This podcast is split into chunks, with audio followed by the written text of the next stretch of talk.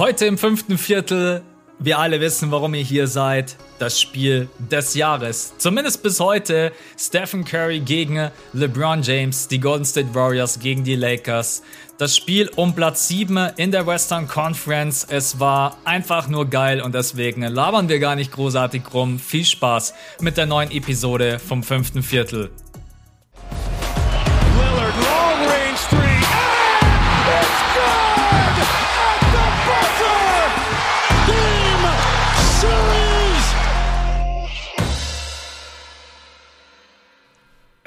Was geht ab, liebe Basketballfreunde? Schon wieder am Start, irgendwie ein bisschen ungewohnt. Normalerweise haben wir immer so eine Woche mindestens Pause.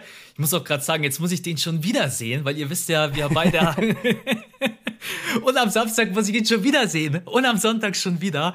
Aber nein, ich äh, bin mega gehypt. Es war ein unfassbar geiles Spiel. Lakers Warriors, aber jetzt hole ich dich erstmal rein. Bist du fit? Bist du ready? Du siehst noch ein bisschen müde aus. Ja, also erstmal ganz kurz für euch als Fahrplan. Wir reden jetzt natürlich erstmal 45 Minuten über Grizzly Spurs, weil wir wissen, deswegen habt ihr eingeschaltet. Und dann gibt es noch 5 Minuten Warriors Lakers am Ende. Nee, es wird genau umgekehrt sein. Äh, ganz kurz zu mir. Ja, Max lacht deswegen, weil ich hier komplett verpennt gerade sitze. Äh, ich bin in der, in der Halbzeit oder kurz nachdem das dritte Viertel angefangen hat, bin ich eingeschlafen bin dann um 8 Uhr aufgewacht, wo wir eigentlich aufnehmen wollten, glaube ich. Oder nee, um 7 bin ich aufgewacht, da wollten wir eigentlich aufnehmen. Und habe dann gemerkt, oh, ich habe die zweite Hälfte des Spiels gar nicht gesehen. Gott sei Dank wurde ich nicht gespoilert, habe mir dann die zweite Halbzeit jetzt ohne Spoiler reinziehen können und bin jetzt hier ins Studio gejoggt, um mit dir den Podcast aufzunehmen. Äh, und ja, ich gebe dir recht, es war eines der geilsten Spiele überhaupt in der ganzen Saison. Deswegen würde ich sagen, heute scheiß auf organisatorisches, wir gehen direkt rein. Absolut. Also, das ist besser jetzt gar nicht laufen können für uns. Es war eng. Es war sicherlich stellenweise auch nicht schön, muss man auch ganz ehrlich sein. Aber die Spannung, es, das war einfach ein komplettes Playoff-Game für mich. Das war so richtig Game 7-Feeling am Ende. Da war einfach alles mit dabei. Auch sicherlich mal hier und da schlechte Entscheidungen. Die Warriors sind überragend in dieses Spiel gestartet was sie, glaube ich, auch, also das muss so ein bisschen der Fahrplan gewesen sein. Direkt gut reinstarten in dieses Spiel, gute Würfe nehmen, gut verteidigen. Ne? Und das haben sie gemacht und dementsprechend haben am Anfang die Lakers erstmal ja gar nicht gut ausgesehen. Also ich habe jetzt auch nicht so viele Lakers-Spiele gesehen dieses Jahr. Ich würde mal so sagen, Pi mal Daumen so 20, 25. Aber das war so mit die schlechteste erste Halbzeit, die ich von den Lakers gesehen habe.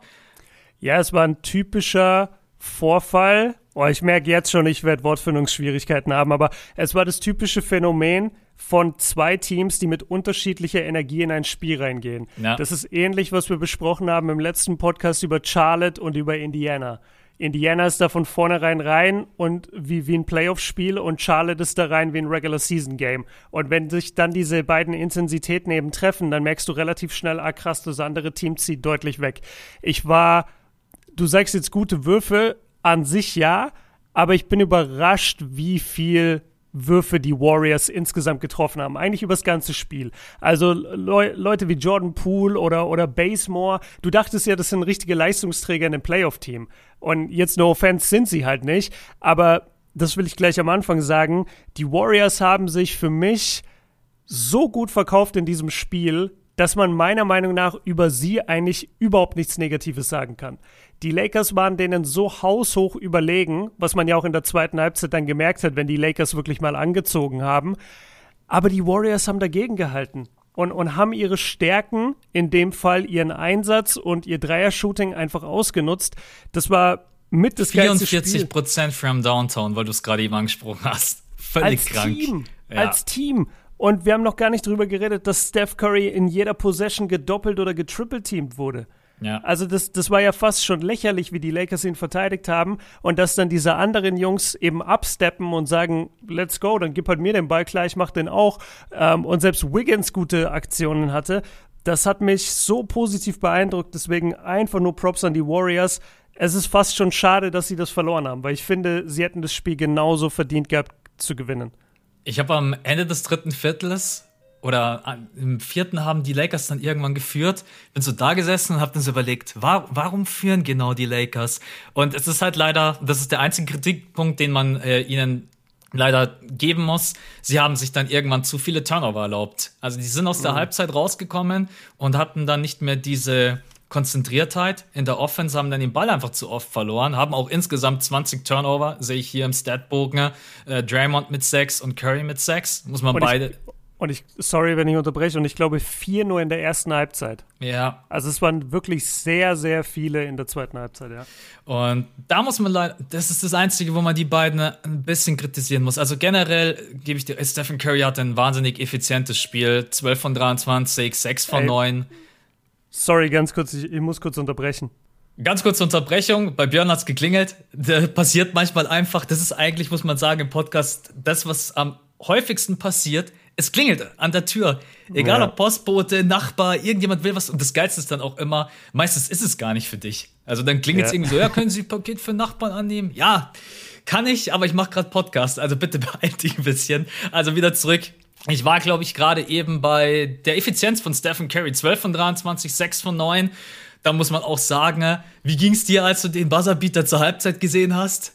Der war ja. Boah, ey, ey der, der Buzzerbeater zur Halbzeit, da dachte ich mir eben, da, da habe ich wirklich so ein bisschen hinterfragt, was ich über Basketball weiß, weil ich dachte mir, wenn du gedoubleteamt wirst, beziehungsweise fast schon getrippleteamt und du wirst trotzdem den Buzzerbeater los, wie gut bist du dann eigentlich? Also, das hat auch, äh, ist es Stan oder Jeff Van Gundy? Ich, ich vergesse, ich glaube, Jeff Van Gundy äh, war bei den Kommentatoren dabei und er meinte auch bei, bei einem Wurf von Curry, meinte er, ihr müsst euch mal vorstellen, die besten Spieler in der ganzen NBA können das nicht. Also den Wurf, den ja. Curry da gerade getroffen hat, den kann kein einziger Spieler in der NBA, den kann nur Stephen Curry. Ähm, ja, ich, ich bin übertrieben beeindruckt von seiner Performance. Er, er wurde, wie gesagt, die ganze Zeit gedoppelt und hat es dann aber, hat zum einen sehr gut immer rausgepasst aus dem Doppeln. Wir wissen, dass er einer der besten Off-Ball-Spieler in der ganzen NBA ist. Das heißt, und Anthony Davis hat es auch gesagt, Steph Curry ist eigentlich am ungefährlichsten, wenn er den Ball in der Hand hat. Ähm, am gefährlichsten ist er, wenn er den Ball gerade abgegeben hat, weil du weißt einfach nicht, wo er hinrennt und er ist so flink, er ist so schnell, er schlägt die Haken und dann zack, steht er frei für einen Dreier. Ähm, ja, ja, ich, ich, ich hätte es ich nicht krasser feiern können, ihn bei diesem Spiel zuzugucken. Ja, vor allen Dingen diese Backdoor-Cuts, die er dann auch immer setzt. Und du musst halt mhm. halt leider immer an ihm dranbleiben. Äh, Dennis Schröder, der auch, äh, Dennis Schröder, der, wenn er an ihm dran war, ihn gut verteidigt hat. Aber das Problem ist halt immer, du musst dann immer so nah rangehen, damit du ihn auch so contesten kannst, dass er halt den Dreier nicht trifft. Dass es halt dann echt fast immer den Pfiff gibt gegen dich. Es ist einfach unfair. Und man muss ja auch sagen, diese ganzen Würfe aus dem Double Team heraus, bei jedem anderen Spieler würde man sagen, das ist einfach ein schlechter Wurf, ein schlechter Look. Warum nimmst du den? Und Curry 100%. macht dies, und Curry macht die Würfe halt rein. Der einzige Kritikpunkt, wie gesagt, sechs Turnover. Äh, auf der anderen Seite, sag ich mal, der Co-Star an seiner Seite, Draymond, defensiv überragendes Spiel. Also da muss man Draymond und Wiggins am Anfang mal loben, wie die Anthony Davis und LBJ auch wirklich tatsächlich aus dem Spiel rausgenommen haben. Es war jetzt nicht nur so, dass die Lakers reingegangen sind und hatten irgendwie ja nicht die krasse Motivation und die Offense lief nicht, sondern die Warriors haben ihnen das schon auch aufgedrückt. Die waren super eng dran. Es waren immer Hände dazwischen. Also ich glaube, die Lakers hat das auch richtig genervt. Die Lakers haben, glaube ich, gedacht, die gehen da so rein und dominieren die easy und das war gar nicht der Fall. Genau, das meinte ich, diese Intensität, die sie bringen. Und es geht ja nicht immer nur darum, dass du die perfekte Defense stellst oder jedes Pick and Roll perfekt verteidigst, sondern es geht auch oft einfach nur darum, dass du Closeouts, also raus auf den Shooter, dass du das hart läufst, dass du da wirklich nochmal contestest oder dass du, man sagt es immer so, so einfach daher, so dieses bleib an ihm dran. Aber das kann man ja wirklich tun. Also das, das, sieht man ja auch auf dem Feld. Draymond war gegen AD wirklich das beste Beispiel. Natürlich ist AD viel größer und Draymond hat, ist eigentlich jedes Mal ein Mismatch sozusagen für AD. Aber dadurch, dass Draymond sich wirklich mit allem dagegen gestellt hat und auch in den Seitwärtsbewegungen so schnell ist, dass er dann trotzdem immer mit einem cleanen Contest noch abschließt und, und selbst wenn AD den Wurf trifft, AD merkt auch das ganze Spiel über, boah, ist das anstrengend gegen Draymond hier diese Dinger zu werfen. Ähm, und ich finde, ich finde es äh, auf jeden Fall richtig, was du ansprichst, auch Wiggins. Also Wiggins hat äh, im ersten Viertel einfach LeBron beim Fadeaway geblockt. Ey, der, so, das, das, der, der das konnte ihn gar nicht wegdrücken. Ne? So. Ja. Ja, also ähm, Wiggins hat sowieso generell einen großen Sprung gemacht, defensiv, aber gegen LBJ dann einfach mal so stehen zu bleiben wie ein Stein, das war schon beeindruckend. Und, und ganz kurz zu dem Thema, ähm, wir haben jetzt über Turnover gesprochen in der zweiten Halbzeit, wir haben darüber gesprochen, dass da manche Würfe nicht mehr gefallen sind. Man muss natürlich auch betonen, die Warriors waren da todesmüde. Weißt du, die sind da mit einer kleinen Rotation rein, acht Mann und Steph Curry hat 41 Minuten gespielt und wenn du 41 Minuten lang gedoppelt wirst nach dem Pick and Roll und immer wieder, das, das ist ja auch ein Kraftakt, immer wieder den Ball dann über zwei Leute oder durch zwei Leute auf deinen, auf deinen freien Mann zu bekommen. Und irgendwann haben die Lakers natürlich auch auf diese Pässe noch mehr gelauert. Das ist eigentlich total verständlich, wenn du einen Spieler wie Curry hast, der so offensichtlich der beste Spieler seiner Mannschaft ist und wenn der so viel den Ball in der Hand hat, dass Turnover generiert werden, gerade wenn er ein bisschen müde wird. Ja, ich denke, wir werden gleich noch mal ganz kurz über Curry quatschen, wenn wir zum Ende des Spiels kommen. Du hast gerade noch Draymond angesprochen, ne? der defensiv natürlich überragend war und ich glaube, der war relativ schnell in AD seinem Kopf drinnen, denn was Anthony Davis in der ersten Halbzeit gespielt hat, das hat mich als neutraler Fan richtig aufgeregt. Also Anthony Davis, der dann einen Dreier nach dem anderen gebrickt hat und auch überhaupt nicht im Spiel, er hat generell, wir haben gestern haben wir noch gesagt, körperlich sind sie ihnen überlegen. Was mhm. machen die Lakers? Die gehen überhaupt gar nicht in den Kontakt. Sie gehen gar nicht in die Zone. Sie gehen nicht in den Post. Sie versuchen so viele Dreier zu nehmen. Und ich habe AD sein, seine Spielweise oder den Gameplan von Frank Vogel am Anfang ehrlich gesagt nicht wirklich verstanden. Das ist aber eh so ein AD-Phänomen, oder? Gerade was die erste Halbzeit angeht. Er, er overpowert, finde ich, selten in der ersten Halbzeit man, man hat immer das Gefühl, er will gar nicht so körperlich spielen. Und dann guckst Möchte du ihn dir irgendwann nicht. an, so gegen seinen Gegenspieler, und dann denkst du dir, Alter, du bist fünf Zentimeter größer und hast dreimal so breite Schultern, kannst du den jetzt bitte einfach mal im Post dominieren? Und dann macht er das aber auch oft im, äh, in der zweiten Halbzeit eher. Das ist immer. Ich glaube, es ist ja. Kopfsache bei ihm. Ich glaube, er möchte erst den leichten Weg gehen und der leichte Weg ist natürlich Würfe von draußen treffen, die bei seiner Größe und man muss jetzt auch sagen, er ist jetzt auch in der Regular Season nicht der überragende Dreierschütze, wird jetzt auch nicht so krass verteidigt. Er, er versucht, glaube ich, eher erstmal den leichten Weg zu gehen, weil natürlich ist es im Post härter, besonders gegen Draymond, weil der geht der halt brutal auf den Sack. Ja. Und, und man muss es ja gar nicht so, also das, das klingt jetzt für Lakers-Fans vielleicht so ähm, als krasse Kritik. An sich ist da ja nichts Schlimmes dabei. Ähm, Dirk Nowitzki hat auch eher von außen gespielt als jetzt gerne von innen. Es, es gibt einfach Leute, denen liegt dieser Playstil mehr. Nur bei AD ist es Frustrierende immer, dass du denkst, er hat ja die Athletik und die Power in der Zone auch jeden zu dominieren. Also er ist ja quasi Kevin Garnett, aber mit Dirk Nowitzki Wurf jetzt übertrieben gesagt. Natürlich hat er nicht ganz Dirk Nowitzki Wurf, ihr wisst, was ich meine. Ähm, aber ja, AD, LeBron, Dennis auch, muss man auch sagen. Dennis in der ersten Halbzeit, ähm, wo habe ich den Stat? 0 von 8, glaube ich. Kann sein, aber ja, 0 von 8 und vor allem LeBron, AD und Dennis zusammen 4 von 28 aus dem Feld. Ja. Also da, da war halt gar nichts. Ähm, und da waren Würfe zu kurz, da waren Würfe heavy contested. Die waren ja, einfach nicht auf dem Intensitätslevel von den Warriors. Aber dann, finde ich, muss man ihnen Props geben, wenn man in die zweite Halbzeit schaut. Sie kamen aus der Halbzeitpause und plötzlich waren sie da. Plötzlich hast du gemerkt, sie haben, sie sind overpowering. Sie, sie haben das größte Mismatch. Ähm, Dennis hatte einfach einen Chase-Down-Block gegen Steph den, ja. den er ans Brett geblockt hat. Da, da gab es dann schon die Situation, LeBron hat viel mit den Ring attackiert. Also die Lakers haben dann schon irgendwann den Turnaround gemacht und jemand, über den wir jetzt noch gar nicht geredet haben, oder zwei Leute eigentlich, über die wir noch nicht geredet haben, die für mich mehr oder weniger so die X-Faktoren waren, äh, Wesley Matthews und Alex Caruso. Ja. Deren Defense gegen Steph unfassbar. Also ich glaube, Caruso war der beste Verteidiger an dem Abend überhaupt gegen Steph. Du, du hast richtig gemerkt, wie Steph ins, ins Straucheln gerät. Ich habe mir aufgeschrieben, ähm, der neue Matthew Dellavedova. Ich weiß nicht, ob du dich noch daran erinnerst. ja, klar, erinnere ich ja. mich. Ähm, als als Dellavedova in den Finals, als Kyrie verletzt war 2015, hat Dellavedova Curry aber sowas von aus ein, zwei Spielen genommen. Der wusste gar nicht mehr, was er tun soll, der arme Curry, und war damals MVP. Und, und genauso was jetzt mit Caruso, das hat mich sehr krass daran erinnert. Und eben auch Wesley Matthews. Also die, die Defense insgesamt von den Lakers war halt wieder überragend. Und das haben wir beide auch prophezeit, dass sie es am Ende über die Defense machen werden. Deswegen hat sich, glaube ich, auch am Ende Frank Vogel dazu entschlossen, Dennis Schröder vom Feld zu nehmen und Matthews drauf zu lassen. Ne? Mhm, genau. Weil ich glaube, das war in der Situation die bessere Entscheidung. Matthews, der zwar bloß den einen Dreier getroffen hat, aber defensiv halt wichtig war. Und Alex Caruso 6 von 12, 2 von 3, 14 Punkte. Also das war ein effizienter Abend, das war da gibt's echt nicht viel zu meckern. Also vor allen Dingen auch noch drei Steals, da also ich finde, Caruso war, war neben den beiden Stars der beste Spieler. Genau, das wollte ich auch gerade sagen. Ja, ja, also wenn man nochmal die Punkte ausklammert, die äh, können wir auch mal ganz kurz für die Leute. Anthony Davis hat dann letztendlich doch 25 Punkte gemacht, LeBron James 22 Punkte, Triple-Double und natürlich äh, den Wurf des Abends, den wir ja nicht verschweigen können. Äh, lass, mal, lass mal davor kurz über das, äh, über das Foul reden. Weißt du, das, das Foul von Draymond? Das, das fünfte? Äh, das Foul von Draymond an LeBron, was ah, ja, ja, ja, zu flagrant wird, weil, weil das ist ja entscheidend auch für den Wurf. Ja. Ja, ja also, also für mich war das ein klares Flagrant.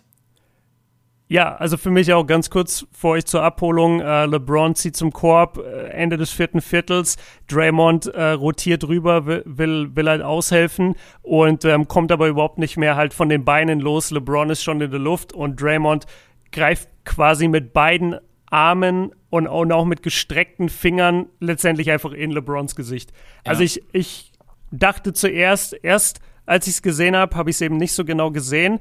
Und dann lag LeBron so theatralisch am Boden und dann dachte ich mir, ja toll, sind wir wieder in den 2016er Finals, versucht er wieder. Hast du auch gedacht, er schauspielert ein bisschen? Absolut. Und ich habe mich danach genau ein bisschen schlecht Punkt. gefühlt, weil es war, also aber man, man, muss sagen, dass LeBron das schon öfter gemacht ja. hat. E eben gerade das Beispiel 2016er Finals Game 7, dieser legendäre Fast-Dunk in der letzten Minute, als er über Draymond stopft. Draymond schubst ihn aber weg.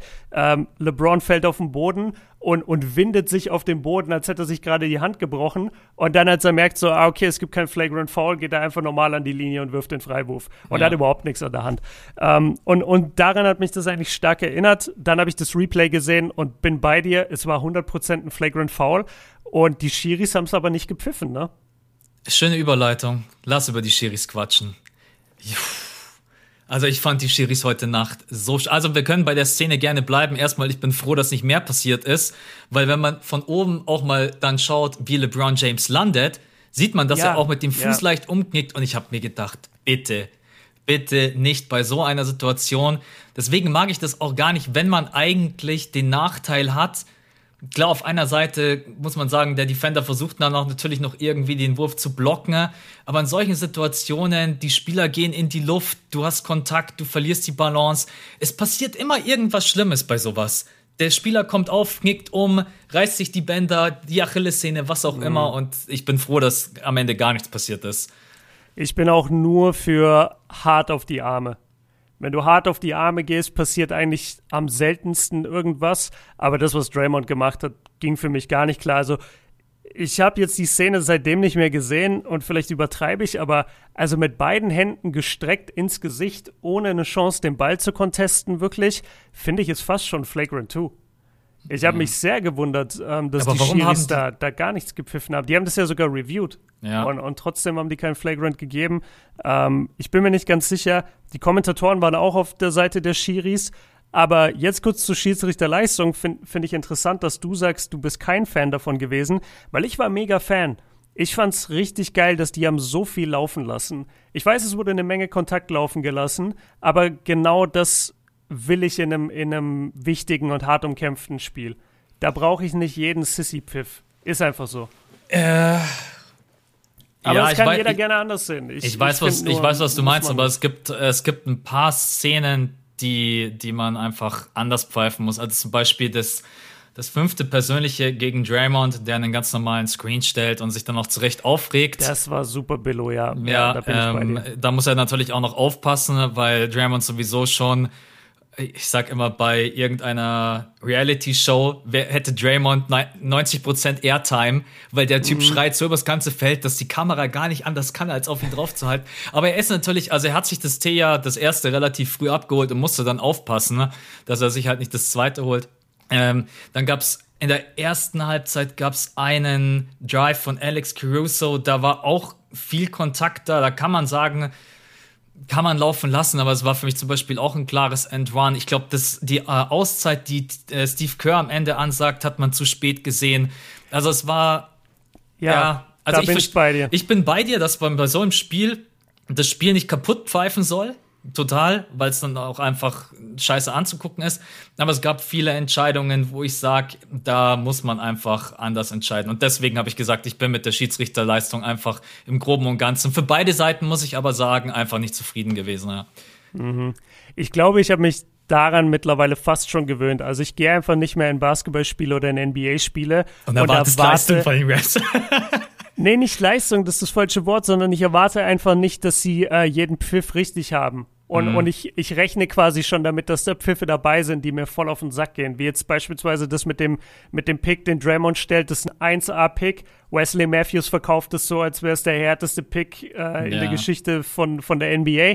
Und dann gibt es eine Offensivfoul, das ist natürlich mega nervig. Und, und ich bin auch bei dir in der ersten Halbzeit, wenn Caruso da hochgeht und äh, richtig viel Kontakt eben herrscht, dann kann man das auch pfeifen. Mir geht es darum, es gab ein paar Sequenzen ähm, unter den Körben, in, in den letzten paar Minuten des vierten Viertels. Beispielsweise AD holt einen Rebound, will nachsetzen, wird dabei so halb geblockt, halb auf die Hand geschlagen. Da brauche ich kein Foul. Mhm. Das, das, das, gehört für mich dann einfach dazu. Da, da musst du einfach mit allem, was du hast, musst du da zum Korb hoch und wenn da einer contestet und dabei noch ein bisschen deinen Arm trifft, habe ich persönlich damit kein Problem. Aber dann, dann muss es natürlich auch auf beiden Seiten ja. ähm, gepfiffen werden. Unterm Korb ging es zwischenzeitlich richtig zur Sache, hat mir richtig getaugt. Ja, ja also, eben, das, ist, das ist richtig nice.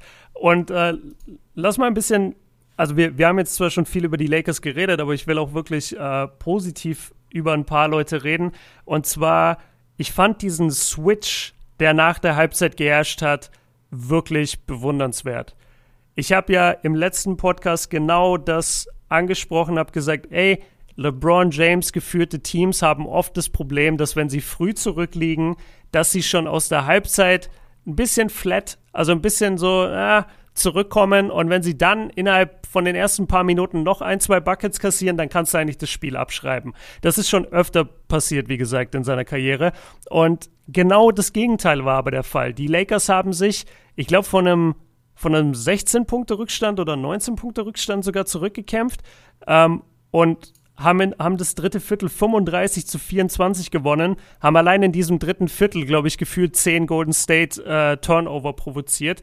Und Dennis, äh, nee, Dennis, AD, LeBron hatten immer noch nicht die besten Abenden, haben immer noch nicht alles getroffen, aber sie waren viel aggressiver, sie haben viel bessere Abschlüsse gefunden und dadurch haben sie eben den, den äh, Rückstand verkürzen können. Und so eine Leistung muss man auch einfach mal äh, akzeptieren und, und bewundern und einfach sagen, ey, Props an die Lakers, dass sie da so einen Turnaround geschafft haben, weil das hätte nicht jede Mannschaft geschafft.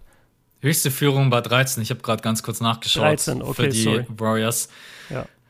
Ja, man muss sagen, also die Warriors haben sie sicherlich durch die ganzen Turnover auch mit reingeholt, aber mental war das natürlich eine, eine starke Leistung von allen. Vor allen Dingen, man hat in der zweiten Halbzeit dann auch den Ball viel, viel besser laufen lassen. Und ich glaube, das war letztendlich dann auch der Schlüssel zum Erfolg. Und deswegen am Ende stehen auch dann 27 Assists auf dem Konto der Lakers. Auf der anderen Seite, die Warriors haben 19. Wenn man dann auch endlich mal angefangen hat, Pick and Roll zu spielen, die Transition lief viel, viel besser. Man hat freie Leute gefunden, die haben dann auch ihre Würfe reingemacht. Und ja, dann ist natürlich äh, auch viel zusammengekommen bei den Lakers, dass sie dann wieder rankommen. Die Warriors haben dann viele Fehler gemacht und ja, ich meine, du hast es am Anfang vom Pod eigentlich gesagt. Man hat dann in der zweiten Halbzeit eigentlich gesehen, wenn die Lakers ganz normal spielen, was sie können, wie überlegen sie sein können. Und ja. Was auch überhaupt kein Diss ist gegen die Warriors. Also alleine, wenn du halt die Starting Five war halt wirklich Curry, Looney, Wiggins, Spacemore und Green. Und von der Bank kamen Anderson, Poole, Mulder, Poole, Mulder ja. und Toscano Anderson. Wobei ich sagen muss, Toscano Anderson hat mir crazy gut gefallen. Ja. Der hat richtig gut gespielt. Ähm, insgesamt, also. Man kann eigentlich fast echt nicht so viel kritisieren bei den Warriors, weil es tut einem schon fast leid, denn. Ich, ich hatte kurz ein Thema mit Wiggins. Es, es gab, das, ich, das war richtig witzig, wo ist denn das? Drittes oder viertes Viertel. Ähm, da gab es eine Situation, da hat Steph so einen geilen Move gemacht irgendwie ein Double Team gesplittet und dann passt er den Ball auf Wiggins für einen Backdoor Cut und Wiggins fängt den Ball komplett frei unterm Korb und, und der Ball springt einfach quasi wieder aus seiner Hand raus. Ja. Und da, da, da bin ich fast wahnsinnig geworden. Aber dann hatten wir ähm, paar Minuten danach hatten wir dann drei Wiggins-Angriffe in Folge, wo er gescored hat, einen mit and one. Und dann war ich wieder so, ey, auch Wiggins macht sein Bestes. Und Wiggins verteidigt die ganze Zeit Nacht. auch noch ja. LeBron. Also du, du kannst die Warriors, finde ich, eigentlich für gar nichts ankreiden. Die, die waren einfach müde. Deswegen kamen dann irgendwann die Turnover zustande. Und wie du schon gesagt hast, ey, die haben halt 44 Prozent vom Downtown geschossen. Also so eine Mannschaft darfst du eigentlich eh nicht kritisieren. Die, die haben einfach abgeliefert. Ja, am Ende muss man sagen, es ist viel zusammengekommen. Äh, die Warriors starten super in dieses Spiel, treffen ihre Würfe. Die Defense war richtig, richtig stark für das Team, was man letztendlich äh, auf dem Feld hat. Und die Lakers gehen, glaube ich, mit dem falschen Mindset in dieses Spiel, treffen ihre Würfe nicht. Und dadurch ist es auch so eng geworden und für uns natürlich letztendlich äh, ja, also ich, für mich, ich würde schon fast sagen, echt Spiel des Jahres. Vielleicht auch aufgrund natürlich äh, Steph gegen LeBron James und die Intensität. Aber da war einfach wirklich alles dabei. Wenn du jetzt nicht noch irgendeinen Spieler hast. du willst über den Wurf reden, ne? Ich will, ja, ich will generell eigentlich über so diese, diese letzte Minute quatschen, wo du dann wirklich, so beim Playoff Basketball habe ich so, ich chill eigentlich erstmal so. Und dann gibt es irgendwann den Moment, wo ich beim Sofa so ganz nach vorne gehe, dass ich beim yeah. Fernseher dann nur noch so zwei Meter oder drei Meter habe. Yeah. Und das war dann am Ende dann so, dass ich mir gedacht habe, jetzt steht es 100, 100. Und was hast du am Ende gedacht, als du es gesehen hast? Hast du mehr an die Warriors geglaubt oder an die Lakers? Besonders in dieser Phase, Boah. als es dann auch zwei oder dreimal unentschieden stand. Ich glaube, es stand einmal irgendwie 98, 98, dann 100, 100 und dann kam natürlich der entscheidende Wurf. Ich war, ich habe es mir gewünscht für die Warriors, weil ich fand, sie haben einfach so gut sich verkauft und habe aber zu jedem Zeitpunkt gedacht, nee, die Lakers gewinnen das am Ende. Die Lakers gehen entweder über, über äh, AD in die Zone oder sie gehen über LeBron mit dem Drive. Du hast halt eben die zweite Halbzeit gemerkt, okay, die Warriors halten die Lakers nicht mehr so gut. Die Lakers können mehr machen, was sie wollen, können sich freier bewegen auf dem Feld. Und ich dachte mir die ganze Zeit, nee, die, die Lakers machen's. Und was mir auch sozusagen Angst gemacht hat um die Warriors, und das hat man dann auch gesehen bei den letzten Plays, wo die Warriors versucht haben auszugleichen, sie haben halt wirklich Steph Curry mit drei Leuten verteidigt. So, ja, weil sie wissen, es ist der gefährlichste Mann an dem Abend gewesen. Genau, und also ob jetzt einer von den anderen, so krass wie sie jetzt gelobt haben, ob der dann in der entscheidenden Sekunde da mit dem Buzzer den Dreier trifft, sehr, sehr unwahrscheinlich. Und dann dachte ich mir halt, okay, es gibt keinen Splash Brother auf der anderen Seite, es gibt keinen Clay, auf den er, auf den er passen könnte. So, deswegen habe ich eigentlich nicht groß mit den Warriors gerechnet. Aber der Wurf von LeBron. Aber mit dem Wurf hast du ja wohl auch nicht gerechnet von LBJ, oder? Mit dem Wurf habe ich safe nicht gerechnet. Äh, er gibt den Ball ja, also er hat Curry gegen sich, gibt den Ball dann aber ab in, ich glaub, in die Caldwell Zone. Pope steht in der Zone, aber ich weiß es gerade nicht mehr zu 100 Prozent, wer in der Zone stand. Aber ja, ich glaube, es war Pope, ja. Auf jeden Fall Spieler, der den Ball in der Zone bekommt, dreht sich wieder um, passt den Ball raus. Es sind noch 1,6 Sekunden, glaube ich, als er ihn fängt. Und ja, LeBron nimmt diesen komplett aus dem Rhythmus, steht schief, hat Curry eigentlich in seinem Gesicht rückwärts fallen, zwei Meter hinter der Dreierlinie und, und und swischt das Ding. Hat sich gedacht, it's Dame Time. hat sich gedacht, it's Dame Time, it's James Time und hat dann auch sofort, als das Ding reingegangen ist, so auf seine Augen gezeigt und so gesagt, ey, ich sehe gar nichts, ich sehe gar ja. nichts. Und, und Steph hat's auch, äh, hat auch direkt gelacht, so, ey, kann doch nicht dein Ernst sein. Also es war einer der geilsten, ja, LeBron James Würfe überhaupt und man, man kann ihm dafür nur Props geben. Ja. Ist auch wieder so witzig. In so einem Spiel ist das Play-In das erste Mal so wirklich, auch in der Form.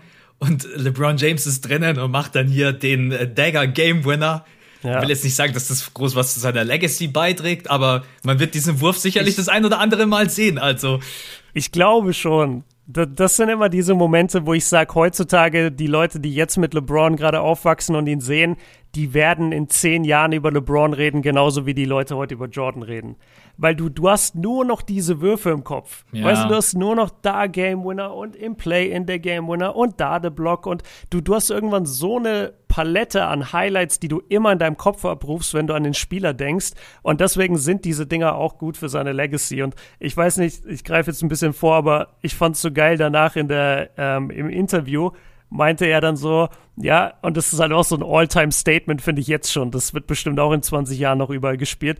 Da meinte er so, ja, also ich habe eigentlich alles dreifach gesehen, ich habe drei Ringe gesehen und dann dachte ich mir einfach, ich schieß mal auf den in der Mitte. Ja. Das ist einfach ein geiles Statement auch noch zu dem Wurf. Und, und dadurch ist der Wurf jetzt schon, oder, oder weiß ich jetzt schon, der, der wird legendär sein für die Leute später. Dieser Wurf ist, glaube ich, auch nicht so gut für alle anderen Teams, denn so, so eine entscheidende Szene und dann so ein Spiel zu gewinnen und einmal durchzuatmen, das kann so einem Team, was auch in den letzten Wochen einfach viele Probleme hatte, einen brutalen Push geben. Also einfach so, wir haben das jetzt hier Punkt. überstanden, wir ja. sind mega kacke in das Spiel reingestartet. Egal, wir sind jetzt in den Playoffs, äh, wir spielen jetzt gegen äh, die Phoenix Suns, das wissen wir jetzt auch. Äh, Freue ich mich schon sehr drauf. Chris Paul gegen LeBron James, die beiden, die ja auch sehr, sehr gute Freunde sind. Aber ja, also ich glaube, für die Lakers war das heute nicht nur ein Sieg, um in die Playoffs zu kommen, sondern auch ein Sieg, der, glaube ich, für die Team Chemistry ganz wichtig war. Und da muss man aber sagen, dass die Warriors am Ende ja noch die Chance hatten, trotz allem wieder auszugleichen. Ich habe nicht so ganz verstanden. Also wie gesagt, ich glaube, Steve Kerr versucht das Timeout wesentlich früher anzusagen, als die Refs es dann sehen. Und mhm. dann Jordan Poole steht in der Corner frei. Und wir haben die letzten Warriors-Spiele ja alle gesehen. Und das ist eigentlich ein Wurf, den Jordan Poole ziemlich hochprozentig macht. Und dann kommt das Timeout. Und da, es war, glaube ich, einfach vom, vom Timing her komplett scheiße. Es lief einfach kacke. Ja, aber man muss dann auch sagen, in dem Moment, Jordan Poole, also während Steve Kerr sozusagen die Idee bekommt, ich nehme jetzt das Timeout, steht ja Jordan Poole noch nicht frei.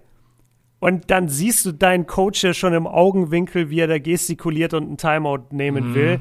Selbst wenn du jetzt den Ball bekommst, hab dann mal die Eier zu sagen, nee, scheiß drauf, den nehme ich jetzt, obwohl Steph Curry auf dem Feld steht und obwohl äh, Steve Kerr eigentlich einen Timeout haben will.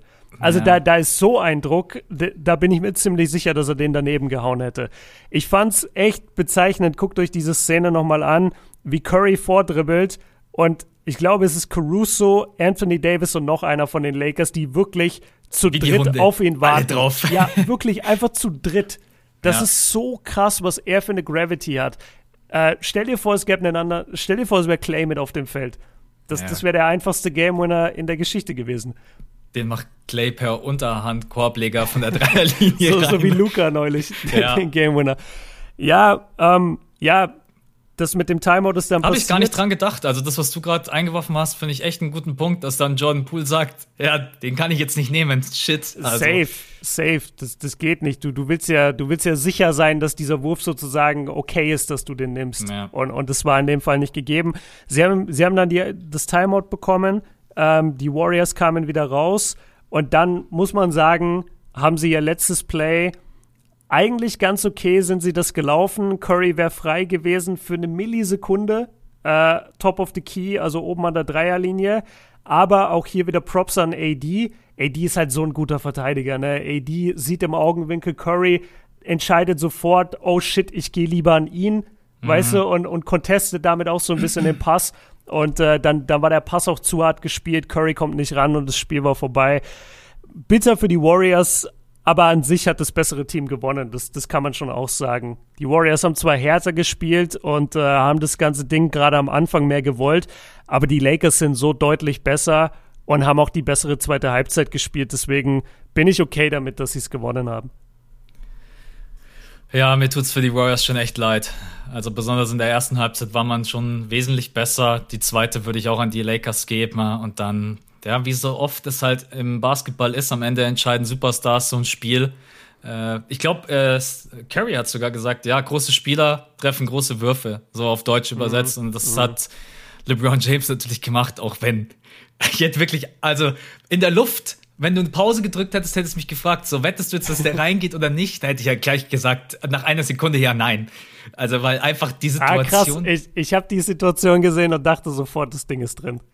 Das war für mich so ein, also nicht, weil der Wurf gut aussah, aber das war für mich so ein typischer Wurf, so, ja, als, natürlich geht der jetzt rein. Naja. Weißt du? Also ich, aus der Position und aus dem Winkel und auch LeBron James, der an dem Abend ja auch nicht allzu viele Würfe genommen hat, das muss man ja auch noch mhm. dazu sagen, ne? habe ich mir gedacht, ja, der wird jetzt höchstwahrscheinlich nicht reingehen, aber ja, letztendlich. Le LeBron hat auch viel mehr Minuten gespielt, als er eigentlich sollte. Die, die wollten ihm eigentlich eine Minute Restriction geben von 28 Minuten. Deswegen war auch ähm, gerade in der ersten Halbzeit, aber auch in, in der zweiten irgendwann, äh, mhm. äh, war, war deutlich länger, länger auf der Bank als normalerweise. Und weil wir beim Thema Bank sind, das müssen wir auch noch unbedingt erwähnen. Die Warriors hatten einen Stretch, wo sie ohne Green und ohne Curry auf dem Feld waren und haben sich gut verkauft. Ja, die haben, haben sogar die Führung ausgebaut. Genau, ja. genau. Und also man, man kann diese Mannschaft wirklich nicht gut genug loben oder genug loben. Es war so eine Teamleistung, es war offensiv, es war defensiv. Und weil du jetzt gesagt hast, es ist so schade, dass die Warriors verloren haben. Ich finde es gar nicht so schade, weil für mich geht der, sorry, für mich geht der Narrativ jetzt weiter. Die gehen jetzt ähm, in, gegen den Gewinner von Spurs Grizzlies. Hier ist der Spoiler, Grizzlies haben gewonnen. Ich glaube, die Warriors hauen die Grizzlies weg. Ja, ich glaube, also wenn die so spielen, dann hauen die die Grizzlies weg. Ich habe auch von Anfang an gesagt, ich denke, letztendlich ist es jetzt noch mal so ein bisschen Schaulaufen, aber die Lakers bleiben an der 7 und die Warriors gewinnen jetzt dann auch das, das Spiel gegen die Grizzlies und dann ist es eigentlich genau so, wie es gerade eben schon war. Also die Lakers sind an der 7 und die Warriors sind an der 8 und beide sind in den Playoffs. Und dann hauen die Warriors die Jazz raus. Ich, ich wollte gerade sagen, ich freue mich richtig auf äh, Draymond gegen Gobert. das ist nochmal verrückter vom, vom Größenfeld. Kann man irgendwo wetten, dass Draymond mindestens ein Spiel vom Feld fliegt? Also ein Safe. Ey, das ist auch so krass mit ihm, weil du vorhin gesagt hast, er hat dieses Technische und er muss dann aufpassen. Ich finde, Draymond macht immer genau das Gegenteil. Wenn der das erste gesammelt hat, dann, dann ist es dem so wurscht. Der weil kann der sich halt nicht zusammenreißen. Nein, und vor allem, weil der sich, glaube ich, einfach denkt, Leute, wir sind hier in einem Play-in-Game, Warriors gegen Lakers, äh, landesweites Fernsehen, als ob ihr mich ihr haut rausschmeißt. Mich eh nicht raus, ja, als ja. ob ihr mich rausschmeißt. Und das siehst du wirklich bei ihm, weil er, er, es ist ihm so egal.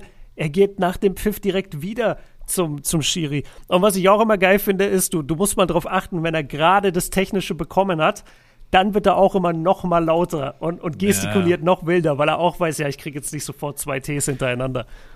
Ja, es ist. Ja, es entweder, ist entweder man mag ihn oder man mag ihn nicht. Es gibt beide, gibt beide Seiten, aber es ist auf jeden Fall. Ja, also ich, ich schätze ihn einfach für die Intensität, mit der er in jedes Spiel geht. Und du brauchst so einen Typen, wenn du so ein Spiel wie gegen die Lakers gewinnen willst. Und auch ja, also wenn sie es schaffen sollten, wir wissen es jetzt noch nicht, auch die Jazz müssen auf jeden Fall aufpassen, weil das war, war eine gute Leistung. Das wird trotzdem eine anstrengende Serie, wenn es soweit kommt. Ich frage mich halt, wie oft die Warriors so spielen können. Ja, es kostet halt die, halt viel Energie, so zu verteidigen. Ja, das hat man halt gesehen eben. in der ersten Halbzeit. Ähm, also erstmal top, dass sie überhaupt so verteidigt haben. Das ist ja auch immer eine Mindset-Sache.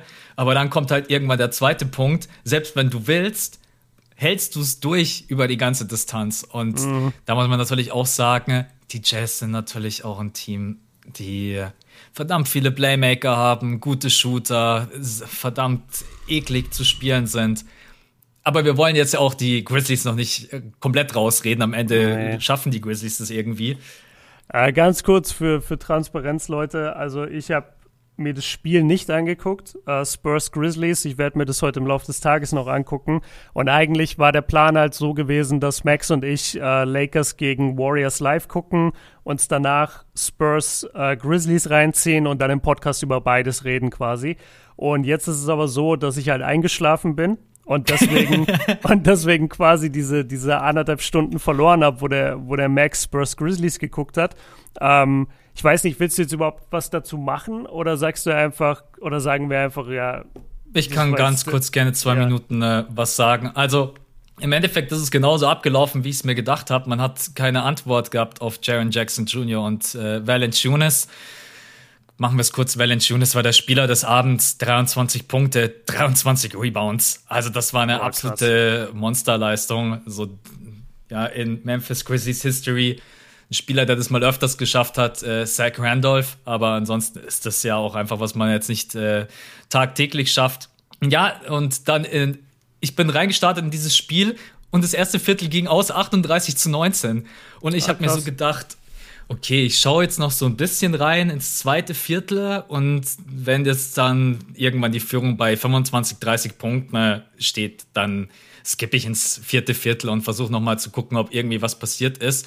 Und ich bin dran geblieben und tatsächlich ist, äh, haben die Spurs ihren Faden gefunden. Die Grizzlies haben den äh, Faden komplett verloren und dann gewinnen die das zweite Viertel mit 30 zu 18.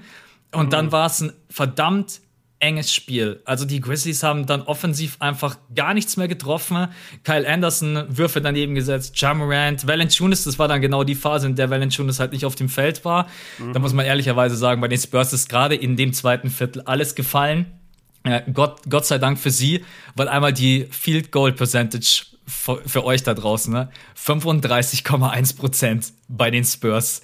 Ah, mies. Also, das ist wirklich, ja, also DeMar DeRozan 5 von 21, äh, DeShante Murray 4 von 17, der overall ein gutes Spiel hatte, auch ein Triple-Double, aber man hat einfach viel zu viele schlechte Würfe genommen und ja, Jakob Pöltler und Cody auch keine Antwort hatten dann letztendlich auf Valanciunas und um das Ganze abzuschließen, also einmal Props, Jaron Jackson Jr. ist mega in dieses Spiel reingestartet, ist dann offensiv leider komplett abgetaucht. Die zehn Punkte, die hat er, glaube ich, in den ersten vier Minuten gemacht. Valanciunas Spieler der Nacht. Und dann muss man sagen, hier auch wieder, und das wird interessant, auch gegen die Warriors wieder Dylan Brooks.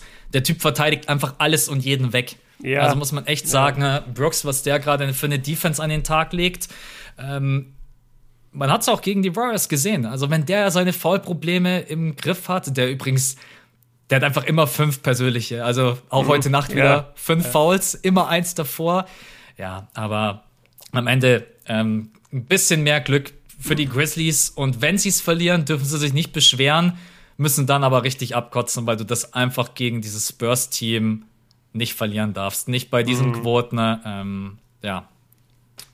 Kurze Zusammenfassung für okay. euch. Jo. Wisst ihr Bescheid? Dann Danke heißt es jetzt Warriors gegen, äh, Warriors gegen äh, Grizzlies. Ja, ich gehe trotz allem mit den Warriors. Also. Ja, nach, nach der Performance jetzt, ne? Muss ja. man eigentlich mit den Warriors gehen. Das war Wobei schon man auch sagen muss, ja, ja, Valanciunas und äh, Jaron Jackson Jr., wenn der offensiv halt noch mehr kreieren würde, was er ja kann, und er ist auch ein super Verteidiger, ja, wobei man halt den auch nicht wirklich braucht, weil Draymond, sei mir nicht böse, das haben wir noch gar nicht gesagt, die Lakers haben ja Draymond irgendwann halt gar nicht mehr verteidigt. Weil ja. Green halt offensiv ja. so gefährlich ist wie.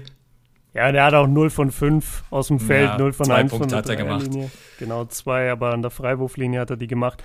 Äh, wen wir auch nicht erwähnt hatten bei den Warriors die ganze Zeit, was eigentlich auch nicht so cool ist von uns, äh, Kevon Looney.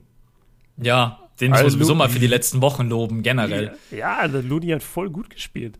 Ja. Das ist auch so ein Typ, den, den nimmt man einfach so hin. Das ist wie Tristan Thompson früher bei den Cavs. Weißt du, du, du redest eigentlich nie über ihn, aber Tristan Thompson hat so oft diese Spiele auch positiv beeinflusst.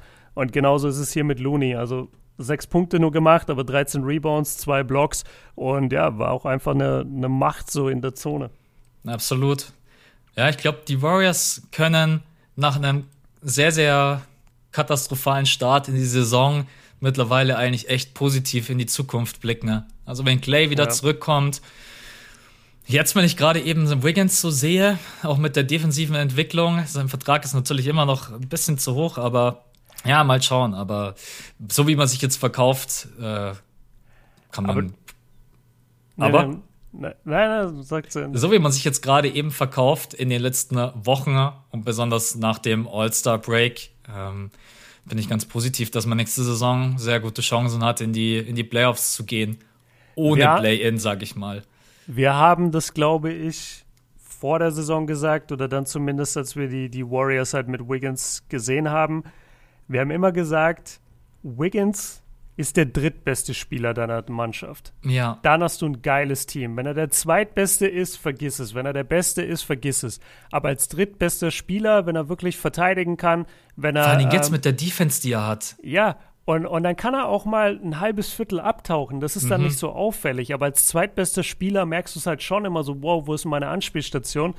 Ähm, die gibt er dir einfach nicht. Und, und ja. das wissen wir jetzt und das, das, wissen wir auch schon länger. Aber wenn der so bei den Warriors bleibt mit der Defense, dann kann der da echt ganz cool seine Karriere neu erfinden. Ja. ja. Hätte ich auch nicht gedacht, dass ich das mal über Wiggins sage, aber Vor allen Dingen auch, ich habe das Gefühl, seine Körpersprache und wie er auch heute Nacht offensiv den Kontakt gesucht hat, also ja, ja hat, das hat ist auf jeden Fall eine positive Entwicklung. Auf jeden Fall. Okay, Leute, wir, wir müssen es abrappen. Wir haben gesagt, jo. wir machen diese Spielberichte nicht allzu lange. Jetzt sind es schon wieder 45 oder 50 Minuten. Und wir hören uns eh schon wieder am Samstag und zwar mit den äh, zweiten Spielen des Play-Ins. Das sind dann einmal die Wizards gegen die Pacers und die Warriors gegen die Grizzlies. Genau, also quasi jeweils das Finale, jeweils das Spiel um den achten Platz in den Playoffs. Und dann am Sonntag gibt es auf Patreon, danke da übrigens für, für die positiven Zuschriften. Ähm, am Sonntag auf Patreon gibt es dann die erste Webshow, wo wir den ersten Spieltag der Playoffs behandeln mit Bucks gegen Heat, äh, Clippers gegen, gegen äh, Mavs. Genau. Ja, und so weiter. Okay. Wird fett. Äh, wird fett. Dann sind wir durch. Danke dir, Max, dass du es ausgehalten hast, dass du eine Stunde auf mich gewartet hast. Ja, kein und, Problem. Und äh, Leute, wir sind raus. Wir hören uns am Samstag. Bis dann. Ciao. Ciao.